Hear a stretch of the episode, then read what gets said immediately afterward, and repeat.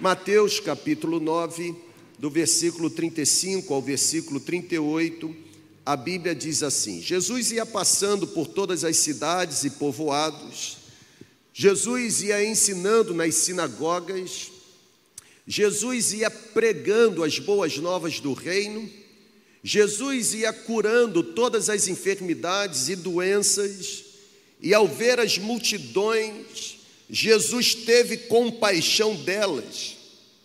As multidões estavam aflitas, desamparadas, elas caminhavam como ovelhas sem qualquer pastoreio. Então Jesus disse aos seus discípulos: A colheita é grande, mas poucos são os trabalhadores. Por isso, peçam ao Senhor da colheita que envie trabalhadores para a sua colheita. Falar num dia considerado como dia do pastor, na minha opinião, é voltar com você para esse texto que já foi compartilhado por mim algumas vezes. Porque nestes quatro versículos eu encontro o que significa ser ou desenvolver o um ministério pastoral. A primeira palavra em destaque é que Jesus pregava as boas novas, é função nossa pregar as boas novas. A segunda palavra em destaque é que Jesus, vendo as multidões aflitas, desamparadas, como ovelhas sem pastor, Jesus nutriu no coração compaixão por eles, exerceu o ministério pastoral, exige pregação das boas novas, mas exige compaixão.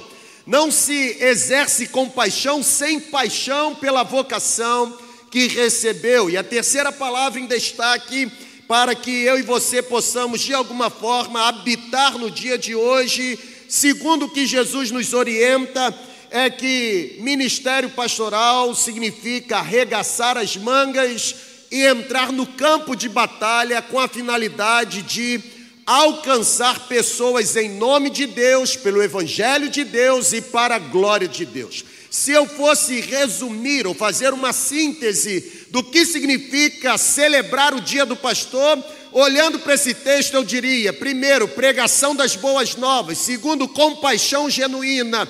E terceiro, uma paixão incontrolável em alcançar mais gente para Jesus. Vamos ficar em pé, vamos orar e vamos embora. Estou brincando. Nós, já recebemos o que deveríamos receber nessa manhã. Porém, olhar para esse texto é entender que esse texto nos devolve a essência daquilo que fomos chamados para fazer. Quando eu pensava sobre um tema, e eu sempre gosto de dar um tema, até porque eu sou forçado a dar um tema, porque a nossa equipe de comunicação me obriga e me obriga porque eles precisam colocar um tema lá no nosso canal YouTube, no, do YouTube para que você então possa de alguma forma identificar qual foi a ministração compartilhada. E pensando no tema, eu me lembrei de uma frase. Essa frase foi construída por um pastor norte-americano e ele dizia o seguinte: a medida do seu sonho é a medida do seu alcance. A forma como você é, sonha determina a forma como você obterá os resultados que tanto espera. Olhar para os versículos 35 a 38 é nutrinamente um sonho. O sonho de ver mais gente sendo alcançada pelo poder de Jesus. A Bíblia está cheia. A Bíblia está cheia de histórias de homens e mulheres que foram movidos por um sonho. A Bíblia está cheia de homens e mulheres que foram, de alguma forma, potencializados por um sonho dado por Deus. Sabe, gente, nós precisamos ser consumidos por um sonho. E eu queria que você, de alguma forma, vibrasse comigo nessa manhã. Nós precisamos ser consumidos por o sonho de uma multidão redimida, de uma multidão transformada, de uma multidão incontável, alcançada, lavada, purificada e santificada pelo sangue do Cordeiro. Nós precisamos nutrir um sonho, o um sonho de vermos mesmo uma multidão vestida com roupas brancas, uma multidão reconciliada com o seu Criador, uma multidão arrancada do domínio do diabo, uma multidão em pé diante do trono e em permanente adoração ao Cordeiro. A medida do nosso sonho é a medida do nosso alcance. Nós precisamos ser consumidos por um sonho. Um sonho. O sonho nos potencializa. O sonho nos empodera na realização de algo que é relevante. Nós precisamos ser consumidos por um sonho, porque o sonho nos mantém focados no objetivo. O sonho tem a capacidade de maximizar nossa visão, para de alguma forma enxergarmos com clareza o nosso destino. Nós precisamos ser consumidos por um sonho porque o sonho nos impede de, de desperdiçarmos energia com aquilo que não merece a nossa energia. Nós precisamos ser consumidos por um sonho, porque o sonho nos mantém motivados. Na verdade, é o sonho que alimenta diariamente a chama da paixão dentro do nosso coração. Jesus nos deixou uma ordem enquanto igreja. Existe uma colheita anunciada, o texto fala sobre isso. Jesus estava passando pelas regiões, pelas aldeias, e a Bíblia diz que Jesus, por onde passava, pregava as boas novas, curava os doentes, libertava os oprimidos. A Bíblia diz que vendo a multidão, e esse ver no hebraico, no, no, grego, não é simplesmente contemplar a face de alguém, mas é se compadecer com a necessidade do outro.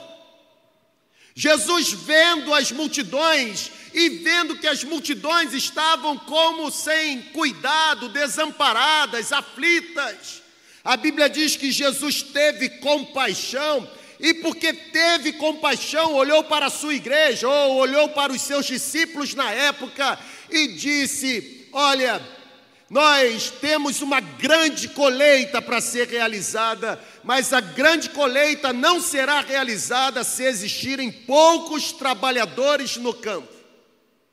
Por isso a oração de vocês não deve ser para que a colheita aconteça. A colheita vai acontecer. A oração de vocês deve ser para que novos trabalhadores sejam enviados para o campo. Nós recebemos uma ordem e é necessária para que a colheita seja realizada, é necessária a ajuda de muitos trabalhadores.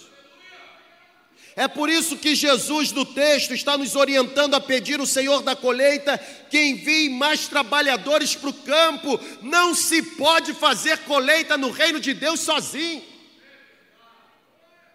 É por isso que eu fiz questão de pedir os líderes de céu para ficarem em pé, principalmente no dia, num dia tão idolatrado ou num dia tão lembrado que é o dia do pastor.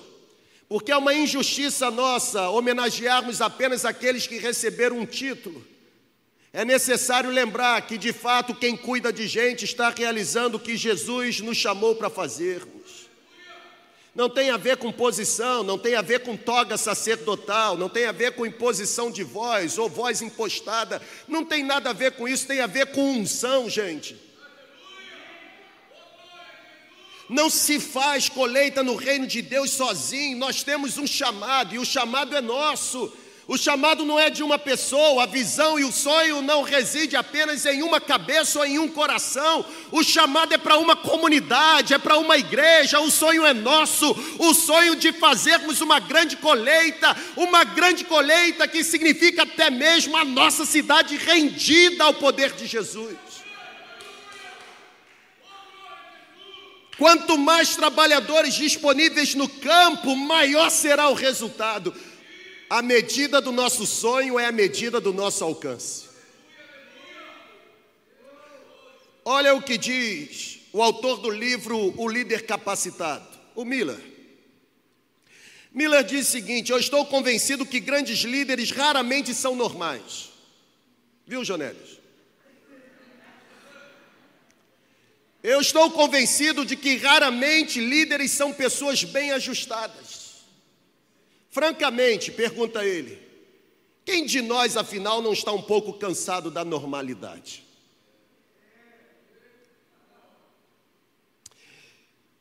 Está mais do que evidente que Deus é especialista em usar todo tipo de gente, e não somente aqueles que nós julgamos ser capacitados. O problema é que a nossa lente é uma lente distorcida. Falou bem, pré-requisito para ser pastor. Púlpito ensina, pastor pastoreia, gente. Falar bem é pré-requisito para quem quer construir boa oratória, não para influenciar pessoas, porque nós não influenciamos pessoas falando bem, nós influenciamos pessoas manifestando uma vida digna. Não é o que eu falo, é quem eu sou. Não é o discurso que eu tenho, é a vida que eu manifesto. O verbo precisa se encarnar. Verbo, palavra que não é coerente com a encarnação, não serve. Está mais do que evidente. Deus é especialista em usar todo tipo de gente, inclusive os menos prováveis. Aqui está um. Para alguém ser poderosamente usado por Deus, precisa se permitir um, um, uma pitada de loucura. Gente muito normal no reino não é feliz, não.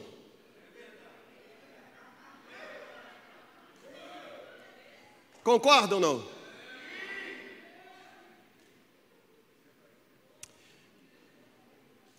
Quando nós decidirmos ser como Deus deseja, nós vamos entender a dinâmica do reino. A procura de Deus não é por gente perfeita. A procura de Deus é por corações cuja atitude seja correta. Eu vou repetir. Os olhos de Deus estão passando por toda a terra e eles não estão procurando perfeição, eles estão procurando rendição. E eu digo isso assim com muita tranquilidade, porque discordar qualquer um discorda, agora contradizer biblicamente poucos conseguem.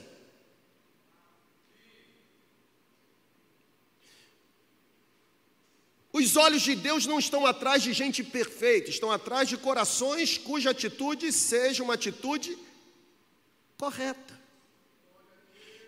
Porque quando eu me debruço sobre as histórias da Bíblia, eu percebo que todas as histórias, todas, estão relacionadas a uma dose equilibrada de loucura. Por exemplo,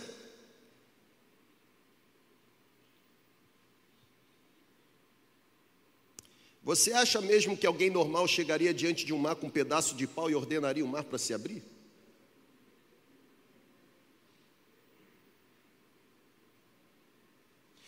O problema é que nós continuamos no nosso caixote construído pelo nosso tradicionalismo estéreo.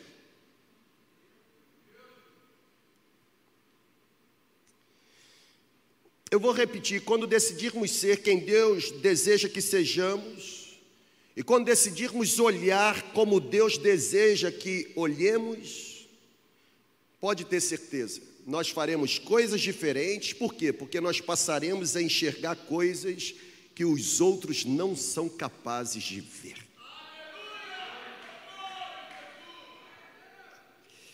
Pense comigo, gente. Alguém normal ficaria com um pedaço de pau na frente de um mar ordenando para as águas se abrirem? Nem o pastor Pablo, que é o mais comportadinho entre nós. Nem ele. Está ficando até já esquisitinho também?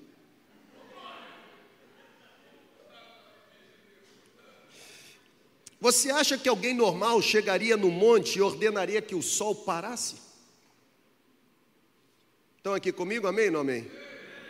A medida do sonho é a medida do alcance. Você acha que alguém normal ordenaria a uma pedra produzir água para saciar a sede do povo? Você acha que alguém normal pararia diante de um morto, morto há três dias, e mandaria o morto ressuscitar? A grande verdade é que todos nós buscamos segurança Porém, na obra de Deus, quase sempre segurança pode se tornar sinônimo de barreira. A grande verdade é que todos nós perseguimos estabilidade. Porém, no reino de Deus, estabilidade pode se transformar em sinônimo de esfriamento espiritual. Nós somos treinados para a rotina, gente. Nós somos treinados para reproduzirmos aquilo que já nos foi ensinado. A nossa mente é dogmatizada, é, é, é doutrinada, é catequizada a reproduzirmos o que já nos foi dado. Nós fomos treinados para o equilíbrio, para a sensatez, mas Deus pede que façamos algo diferente da nossa concepção. Quando você define que tudo na sua vida será reprodução de outros modelos, de outros métodos, de outras estratégias, você está limitando o que Deus pode fazer.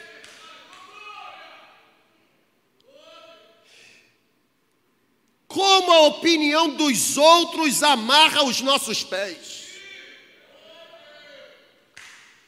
Como a opinião alheia limita as nossas ações. Como se preocupar com a opinião popular nos faz perder o melhor de Deus para a nossa vida.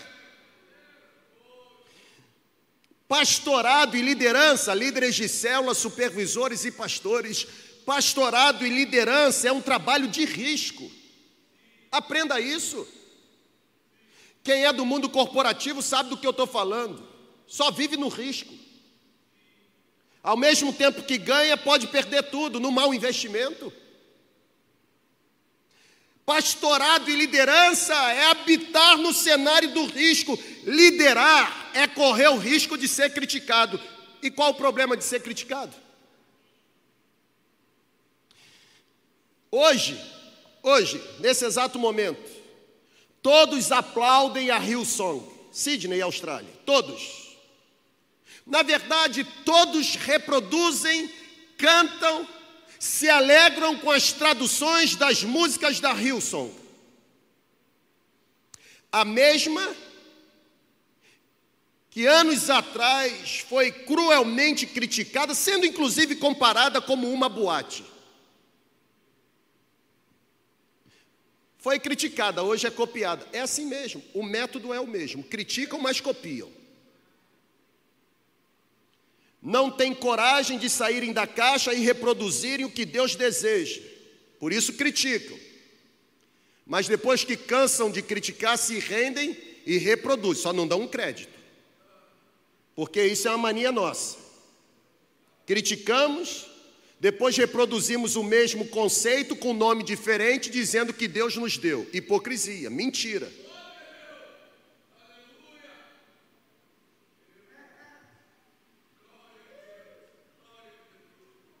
Consegue entender?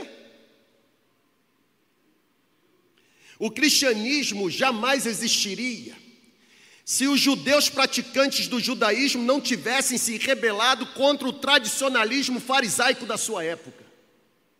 Eu vou repetir para você que é exigente.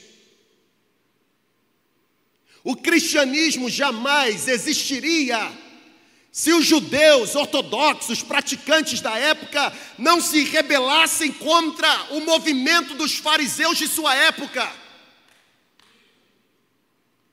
O grande desafio que temos para este tempo é desenvolvermos uma vida diferente. Por quê? Porque existe uma colheita anunciada. Tem que ter compaixão e tem que ter trabalhador no campo. Não temos tempo de ficarmos discutindo teologia, gente.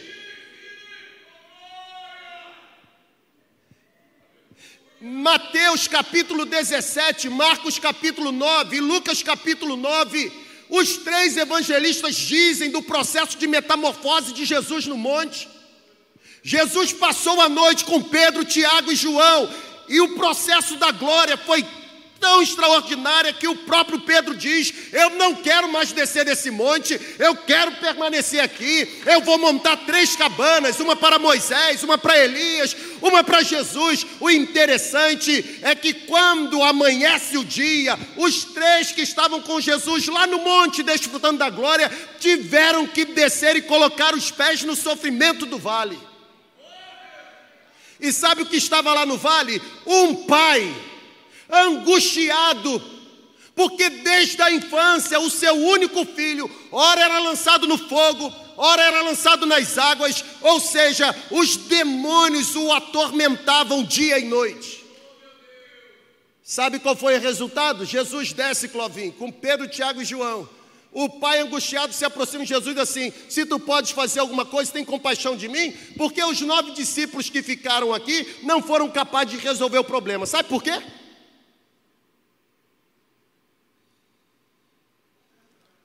Marcos 9 diz: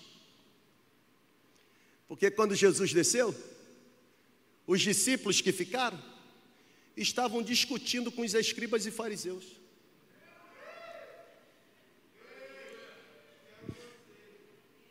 William Barclay diz que possivelmente a discussão era por causa da incapacidade dos discípulos de resolverem um problema. Não interessa. O que interessa é que enquanto os discípulos estão perdendo, discutindo com os escribas e fariseus, o garoto continuava sendo atormentado por Satanás. Será que você ainda não aprendeu que existe uma colheita para ser feita e por isso a gente não tem mais tempo para ficar discutindo cor de parede, se ceia restrita, ultra restrita, sei lá mais o que, se batismo é por aspersão, imersão. A gente valoriza mais a forma do que o conteúdo. Nós não temos mais tempo a perder. Existe uma colheita anunciada e nós, trabalhadores, temos que ir para o campo.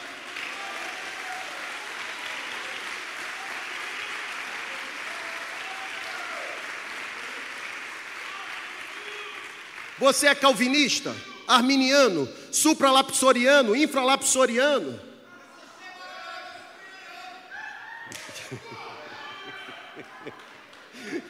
Edite isso da transmissão, por favor. Isso é apócrifo. Você é pré-tribulacionista, mid-tribulacionista, pós-tribulacionista, amilenista, pré-milenista, pós-milenista. Para com isso, irmão, nem você sabe o que você é. Até os professores que te ensinam, eles não sabem o que eles são. Isso é perder tempo, isso é ficar discutindo com escriba e fariseu. Arregaça sua manga, você foi chamado para ganhar gente.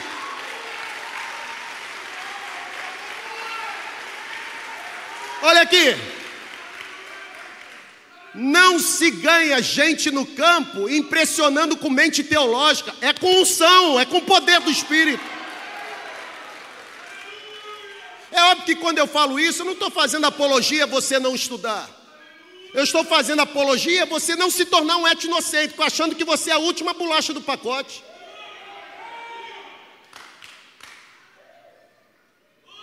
A medida do sonho é a medida do alcance.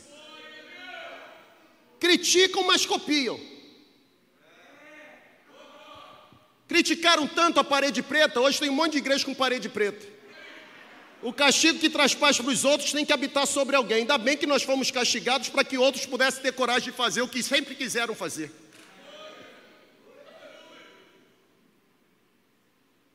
Ser pastor é ter coragem para liderar. E outra coisa, não se lidera uma igreja como a nossa igreja sem coragem. Ministério não é para frouxo, nem para menino.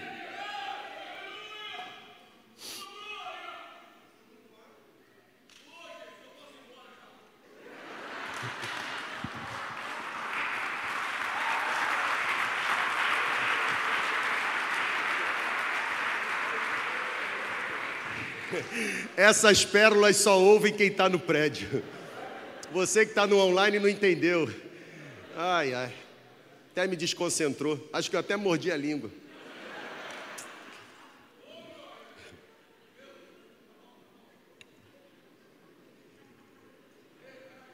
O nosso desafio é desenvolvermos uma vida diferente, irmão. Ô irmão, quando eu falo assim, não é porque eu estou nervoso, não. Pelo contrário. Eu às vezes vou atender alguém e a pessoa diz assim: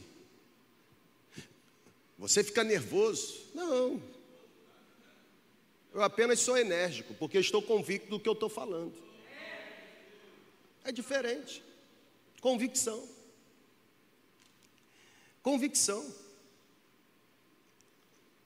Deus deseja que manifestemos uma vida diferente, tem uma colheita para ser realizada.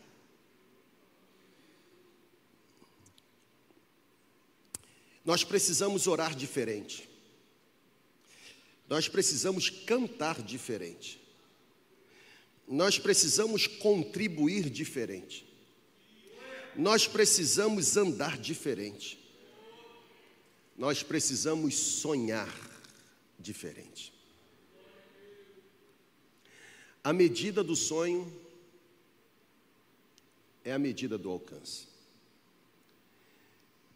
Se existe uma colheita sendo anunciada, estão aqui comigo, amém ou não amém? Se existe uma colheita sendo anunciada e a necessidade de trabalhadores serem enviados para o campo, porque o resultado será proporção à mão de obra. Dez trabalhadores no campo poderão produzir certa quantidade de colheita, num determinado tempo. Mas se eu tiver cem trabalhadores no mesmo tempo no campo, a colheita será maior. E eu lamento dizer a você, na época que esse, esse prédio foi construído, e na época que essas poltronas foram compradas, essas cadeiras foram compradas, eu quero acreditar que a motivação não foi para dar conforto ao seu bumbum.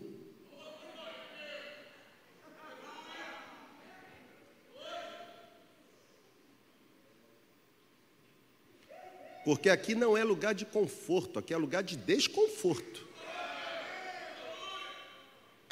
Aqui é lugar de refletirmos sobre a finalidade que temos de existência.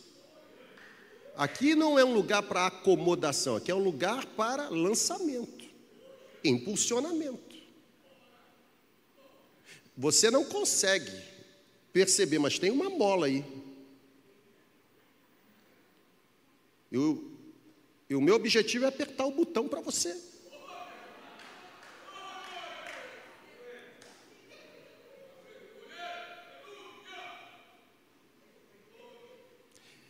Lembrando de domingo passado, nós não podemos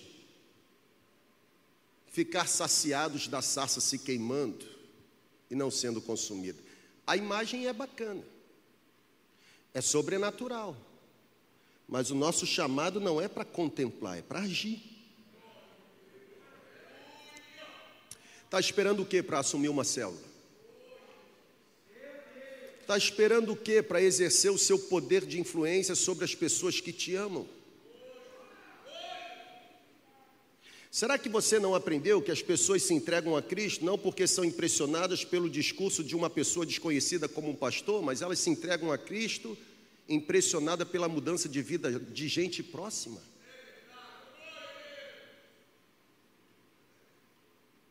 Se o sonho é a medida do nosso alcance, e eu estou encorajando você nessa manhã a sonhar com a grande colheita, deixa eu dar três sugestões. A primeira está aí. Sonhe. Sonhe. Ô irmão, sonhe. Alguém Alguém gosta de, de trazer elogios como, na verdade, de trazer críticas disfarçadas de elogios? Já viu isso? É gente que não tem coragem de falar o que pensa, aí tenta mascarar num sorriso, num elogio o que deseja falar. Já viu gente assim? Medrosa? Covarde? E aí alguns dizem assim: você é muito sonhador. Isso mesmo, irmão. Pelo menos eu sonho. E você, que nem sonho não tem?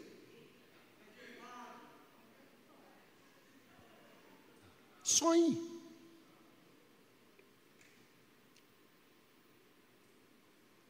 Sonhe.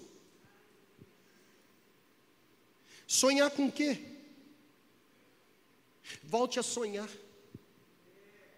Volte a sonhar com a salvação dos seus familiares.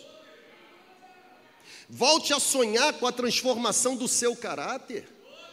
Volte a sonhar com a visão do invisível. Volte a sonhar. Gente que não sonha não realiza. Sonhe. Volte a sonhar com o batismo de gente próxima a você.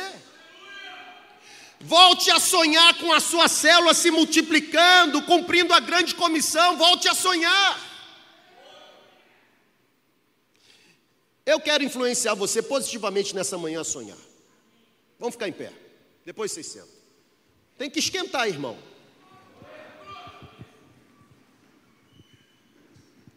Tem que esquentar. Porque a medida do sonho é a medida do alcance. Volte a sonhar. Eu quero influenciar você positivamente nessa manhã a sonhar. Sonhar com o quê? Vamos começar a sonhar? Vamos sonhar com uma igreja menos isolada do mundo? Vamos começar a sonhar com uma igreja menos influenciada pelos valores mundanos? Vamos começar a sonhar com uma igreja mais relevante às necessidades da sociedade? Vamos sonhar com uma igreja mais compassiva, mais redentora, mais direcionada a alcançar gente? Vamos sonhar com uma igreja menos materialista, menos capitalista, mais transformadora? Que tal? Então erga sua mão para o alto. Vamos sonhar? Vamos ou não vamos, gente?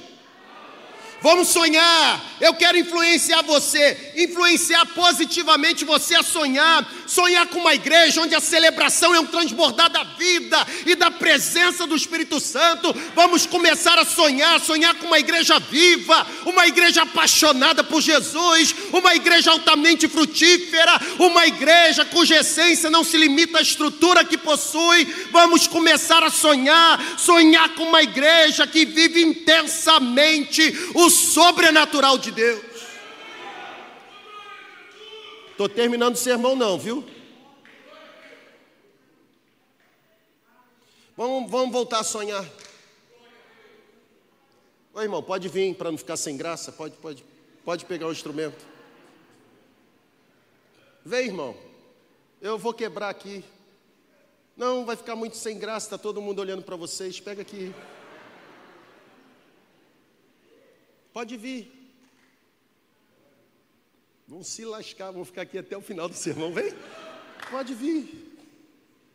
Vamos voltar a sonhar com os músicos ficando em pé aqui o tempo todo.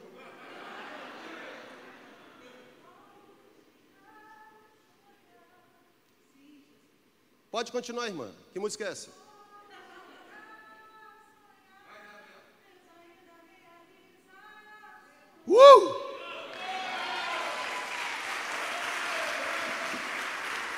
Você diz eu não posso, você diz eu não aguento. Diz meus sonhos estão perdidos e o que passou não volta mais. Mas Deus está dizendo: eu ainda realizo os sonhos.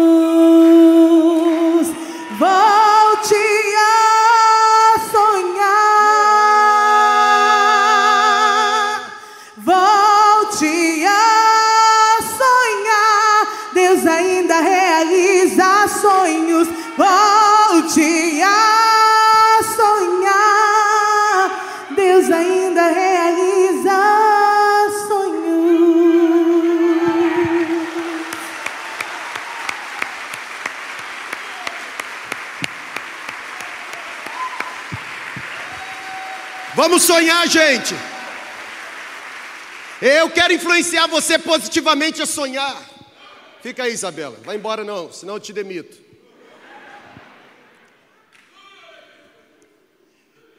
vamos sonhar. vamos sonhar. Tem uma colheita para ser realizada. Vamos sonhar com uma igreja uma igreja onde o pecado é tratado seriamente. Vamos sonhar numa igreja, uma igreja onde a glória é dada somente ao nome de Jesus. Vamos sonhar com uma igreja, uma igreja onde o ensinamento é bíblico, onde a adoração é dinâmica. Vamos sonhar, gente, sonhar com uma igreja onde os dons espirituais são utilizados destravados, ativados. Vamos sonhar, sonhar com uma igreja onde a comunhão é intensa, onde a evangelização é eficiente e eficaz. Vamos sonhar.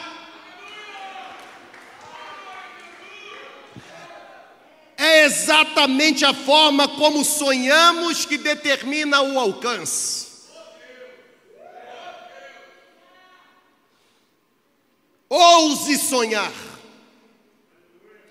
Seja corajoso para sonhar, não seja tímido no seu sonho. Sonhe grande. Seja ousado. Me permita, seja abusado. Pode sonhar. E pode sonhar grande.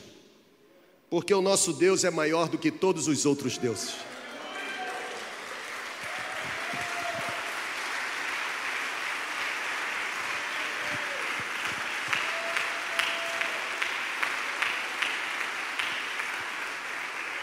Segundo lugar, pode sentar. Vocês, vocês não. Pode sentar, Isabela. Se o sonho determina o alcance, primeiro sonho, com a grande colheita, para nos tornarmos essa igreja que estamos sonhando. Mas segundo, confie. Porque a colheita não é realizada na força do braço humano. É o Espírito mesmo quem convence o homem do pecado, da justiça e do juízo.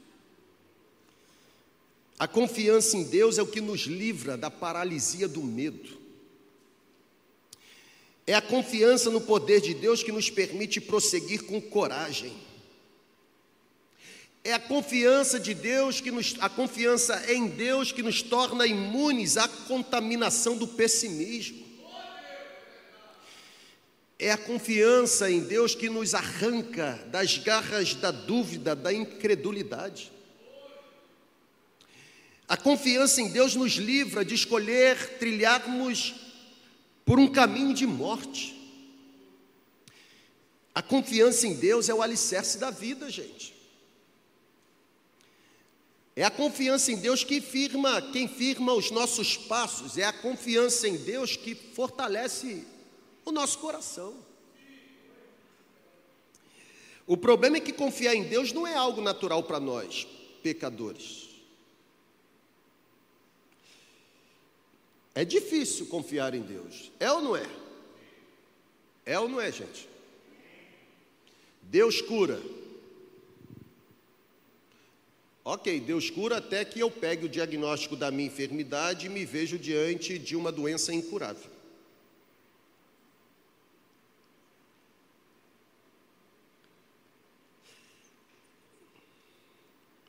É muito difícil confiar em Deus quando as coisas parecem não mudar. Na minha opinião, é muito difícil confiar em Deus quando os problemas parecem aumentar. Estão aqui comigo ainda, sim ou não? Já foram embora?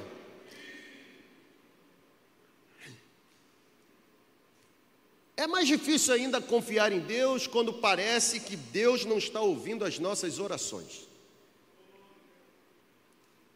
Por outro lado, pega aí em nome de Jesus, sem confiança não há relacionamento que sobreviva, nem mesmo o nosso relacionamento com Deus. Não tem como. Sem confiança não tem relacionamento que sobreviva. É base. Como é que você vai conviver com quem você não confia? Como é que você vai se entregar sem reservas para quem você não confia? É a confiança em Deus que gera em nós dependência de Deus. Não se supera obstáculos nessa vida sem confiança divina, gente. Eu vou dar um exemplo bíblico. Moisés envia os espias. E a Bíblia diz que dez espias voltaram com um relatório baseado em quê? Na realidade da situação. Os dez espias disseram: existem gigantes na terra. Nós não temos a menor possibilidade de vencermos a batalha, eles são mais poderosos do que nós. Os dez espias voltaram assim. Foi a comissão de trabalho que voltou para dar o relatório para a igreja. A colheita é muito grande, é sonhador. Ah, é o momento, é empolgação. Empolgado é quem não sabe o que está fazendo. Aqui não tem empolgação, aqui tem convicção.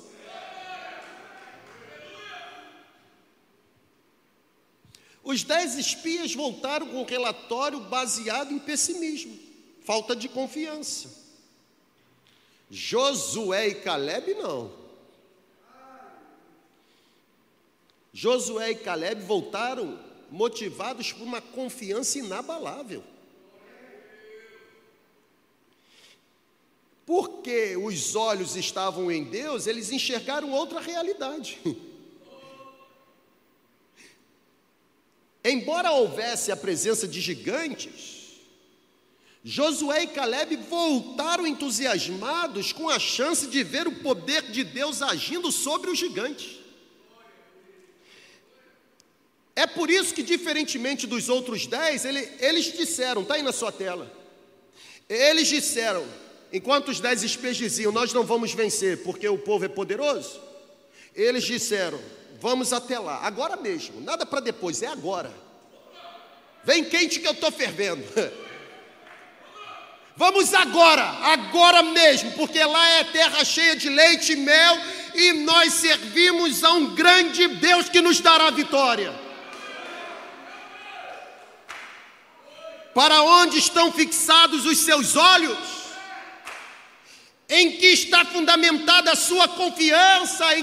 É como o salmista diz: enquanto existem aqueles que confiam em carros e também aqueles que depositam confiança em cavalos, nós somos o povo cuja confiança está fundamentada no poder do Senhor dos Exércitos, o Jeová Sabaote. Ele não falha. Nossa confiança está no Senhor. Nossa confiança não vem dos homens, vem de Deus. Os homens passam, Deus continua no trono. E ele continua no trono porque é impossível alguém tirá-lo do trono. Ele é soberano. E o conceito de soberania é isso mesmo. Está num lugar inatingível. Quem pode oferecer algum risco para Deus, gente?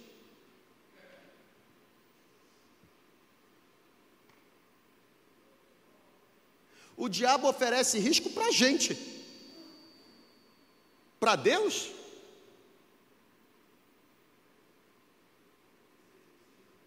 Ele é soberano.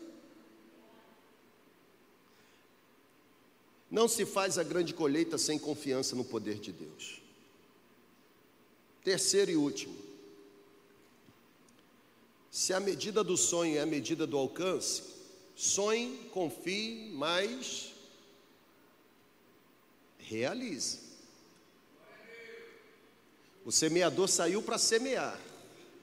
Não se lança semente na terra sentado no sofá assistindo Netflix. Tem que sair. Tem que realizar.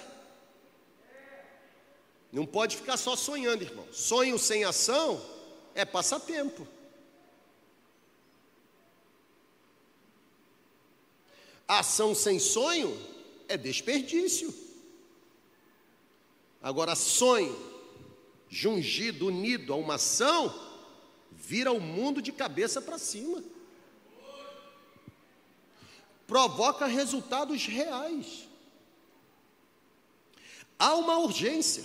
Agora pode vir mesmo. Pode vir, irmão. Está com medo de quê?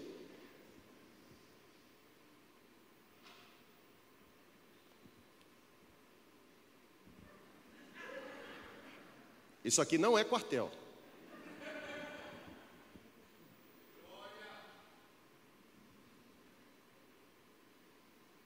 Mas gostei. De novo. Legal. Há uma urgência. Você consegue sentir isso? Não apenas no texto que lemos, mas em outros momentos, Jesus ele enfatizou que deveríamos realizar. Depois do encontro com aquela mulher samaritana no poço de Jacó, depois daquela mulher voltar para a cidade e falar para os habitantes da cidade: venham e vejam um homem que tem dito tudo quanto eu tenho feito, ele é o profeta.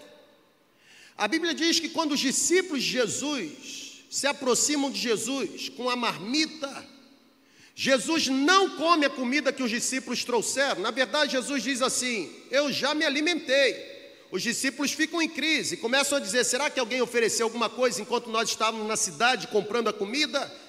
E Jesus dá a seguinte frase: A minha comida é fazer a vontade daquele que me chamou. Depois que Jesus fala sobre isso, João capítulo 4, versículo 35, Jesus afirma para os discípulos: levantem os olhos e começam a ver. Ver o que? Os campos estão maduros, prontinhos para a colheita. Esta é a hora. Esta é a hora de realizarmos a tão sonhada colheita, gente. Esta é a hora de realizarmos a colheita que foi profetizada, que foi prometida. Nós devemos estar focados em produzirmos muitos frutos. A seara realmente é muito grande. Como Jesus disse, poucos são os trabalhadores. É nossa função pedir ao Senhor da seara que envie mais trabalhadores. Posso dar uma boa notícia? Nós pedimos. E a notícia melhor? Ele já enviou.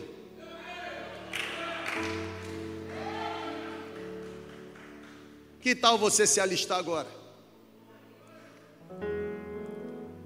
Eu volto a dizer: essa cadeira é confortável mas elas podem estar a poucos centímetros do ativismo.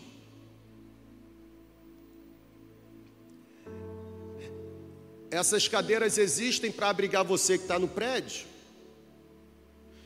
a ser municiado, empoderado, capacitado, para indo para o campo para que indo para o campo de batalha tenha condições de ser instrumento nas mãos de Deus e usado poderosamente pelo Espírito Santo para que a grande colheita seja realizada. Que tal nos alistarmos? É chegado o tempo. Qual é a paixão da sua vida? O que faz o seu coração arder? O que, o que inflama, o que incendeia o seu coração?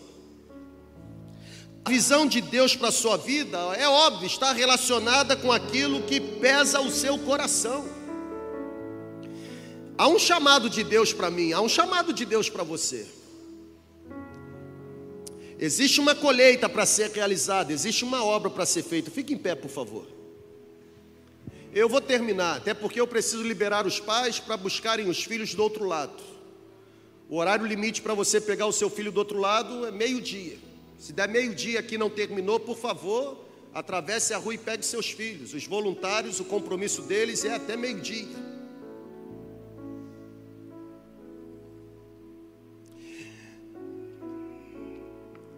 Existe uma obra para ser realizada, existe uma colheita anunciada, existe um chamado, existe uma vocação, existe um privilégio. No peito de Hudson Taylor, ardia a evangelização da China. O que arde dentro de você? Na mente de John Knox, existia o desejo de ver uma Escócia alcançada pelo poder de Jesus. O que habita em sua mente? A história diz que William Wilberforce ele sonhava com o término da escravidão na Inglaterra. O que tem feito você sonhar? A história, a Bíblia não é história. A história diz que Mahatma Gandhi sonhava com a Índia liberta da dominação britânica sem o uso da violência. O que faz o seu coração arder? Luther King Jr não apenas sonhou, mas viveu intensamente pelo seu sonho de uma sociedade norte-americana despida de qualquer segregação racial, onde as pessoas seriam julgadas não pela cor da pele, mas pela essência do caráter, o que tem feito você sonhar. Neemias sonhou com a reconstrução dos muros. Paulo sonhou com a salvação dos gentios. E você? Com o que você tem sonhado? Que legado você deixará para a próxima geração? Que marca a sua existência deixará para as próximas gerações? A medida do seu sonho é a medida do seu alcance. Se eu posso sugerir, sonhem com a grande colheita, porque ela já foi prometida. E se ela foi prometida por Jesus, ele não falha. É certo de que poderemos realizá-la. Amém não amém, gente? Vamos celebrar o Senhor.